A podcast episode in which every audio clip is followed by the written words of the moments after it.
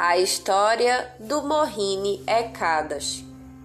E o Distira Maharaja disse: Ó oh, Janardana, qual é o nome do jejum, o Ekadashi, que ocorre durante a quinzena clara do mês de Vaishaka, abril-maio? Qual é o processo para observá-lo corretamente? Tenha a bondade de narrar tudo isso para mim. O Senhor Sri Krishna respondeu.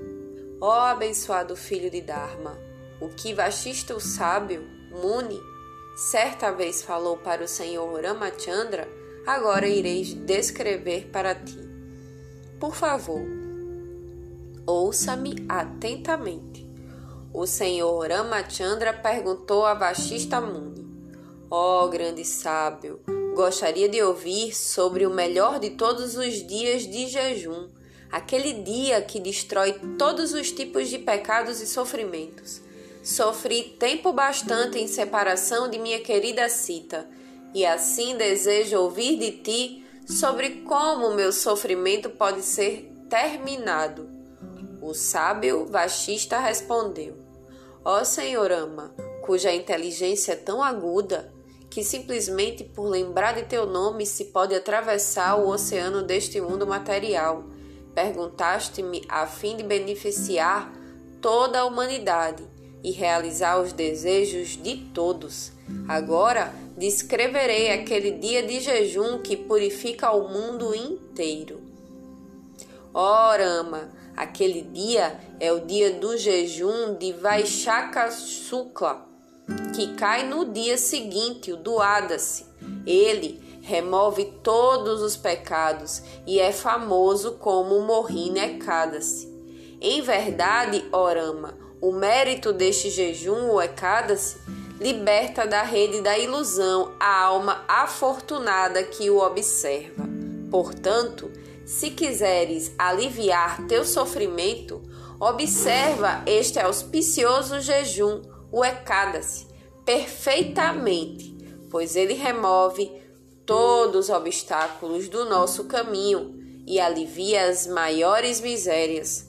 Tenha a bondade de ouvir enquanto descrevo suas glórias, porque até para quem apenas ouve sobre este auspicioso jejum, o Ekadashi, os maiores pecados são nulificados.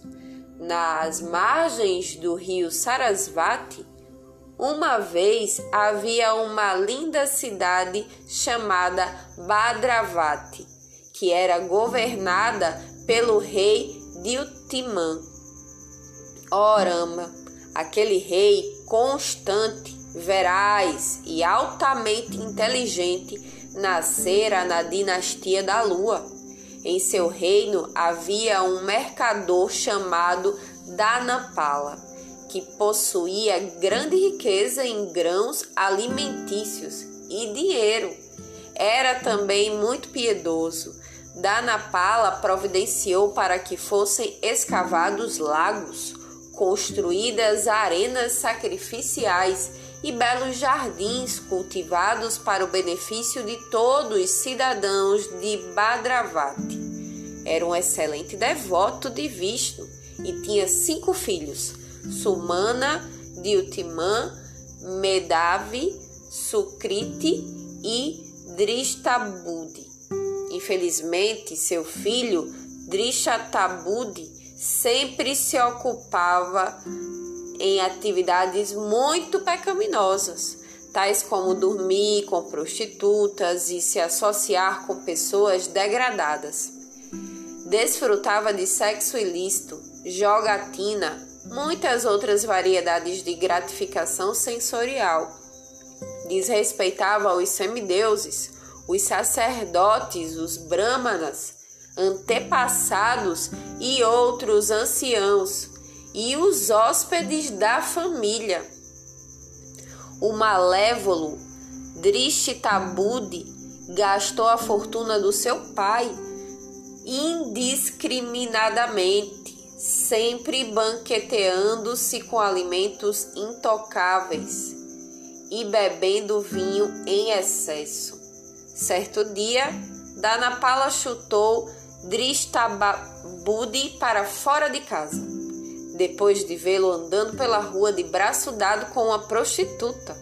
Desde então, todos os parentes de Dristabudi eram altamente críticos sobre ele e mantinham distância. Depois que havia vendido seus ornamentos e se viu em necessidade, as prostitutas também o abandonaram e insultaram devido à sua pobreza. Dristabud estava agora cheio de ansiedade e também com fome, e ele pensou: que devo fazer? Para onde eu devo ir? Como poderei me manter? Então ele começou a roubar. Os guardas do rei prenderam-no, porém, quando souberam que seu pai era o famoso Danapala, soltaram-no. Foi pego e solto muitas vezes, mas afinal o mal orientado Dristabudi foi preso, algemado e depois surrado. Após açoitá-lo, os guardas do rei admoestaram-no: Ó oh, ser malvado, não há lugar para ti aqui. Contudo, Dristabud foi libertado de suas tribulações por seu pai e imediatamente depois entrou na densa floresta. Perambulou aqui e ali, esfomeado e sedento, sofrendo muito. Eventualmente, ele começou a matar leões, veados, javalis e lobos para alimento. Sempre pronto em sua mão estava seu arco e sempre em seu ombro havia um adjava cheia de pontiagudas flechas. Também matava aves, tais como chacoras, pavões, cancas, pombos e tordos. Sem hesitar, massacrava muitas espécies de aves e animais, e assim seus pecados cresciam dia a dia. Devido a seus pecados anteriores, agora estava imerso num grande oceano de pecado. Dristabud estava sempre infeliz e ansioso, mas certo dia, durante o mês de Vaixaca, que é entre abril e maio, pela força de um pouco de seu mérito passado, acabou encontrando o sagrado mosteiro Ashram de Kaudinyamut o grande sábio, acabava de se banhar no rio Ganges e pingava de água. Dristabud teve a boa fortuna de tocar algumas dessas gotas que caíam das roupas do sábio. Instantaneamente, Dristabud se viu livre da ignorância e suas reações pecaminosas foram reduzidas oferecendo suas humildes reverências a Caldinia, o sábio Muni. Dristabudi orou a ele de mãos postas. Ó oh, grande sacerdote Brahmana, por favor, descreva algum tipo de expiação que possa realizar sem muito esforço. Cometi tantos pecados em minha vida e agora eles me tornaram po pobres. O grande sábio Urishi respondeu: Ó oh, filho, ouça com grande atenção, pois por me ouvir irás ficar livre de todos os teus pecados restantes. Na quinzena clara deste mês de Vaixaca, que sempre acontece entre abril e maio, ocorre o sagrado jejum chamado Mohini Ekadas que tem o poder de nulificar pecados vastos e pecados como o Monte Sumero. Se seguires meu conselho e fielmente observares jejum neste dia, que é tão querido pelo Senhor Hari, será liberto de todas as reações pecaminosas de muitas, muitas vidas. Ouvindo estas palavras com grande alegria, Dristabud prometeu observar o jejum de Morrinecadas, de acordo com as instruções do sábio.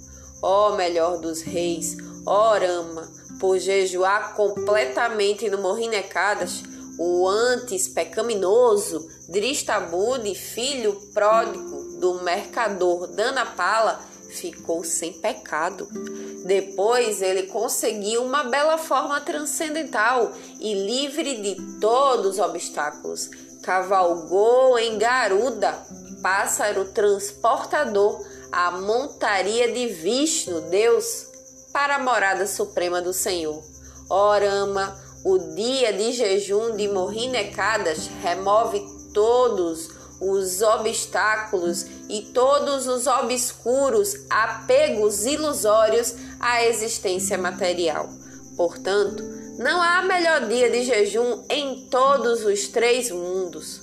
O Senhor Krishna concluiu, e assim, ó Yudhishthira, não há local de peregrinação, nem sacrifício, nem caridade que possa conceder mérito igual a mesmo uma décima sexta parte do mérito que um devoto fiel a mim obtém por jejuar no Mohine Ekadasi. E aquele que ouve e estuda as glórias do Mohine Ekadasi obtém o mérito de dar mil vacas em caridade. Assim termina a narrativa das glórias de Vaishaka Shukla Ekadasi ou Mohini Ekadasi do Kurma Purana. Jairade.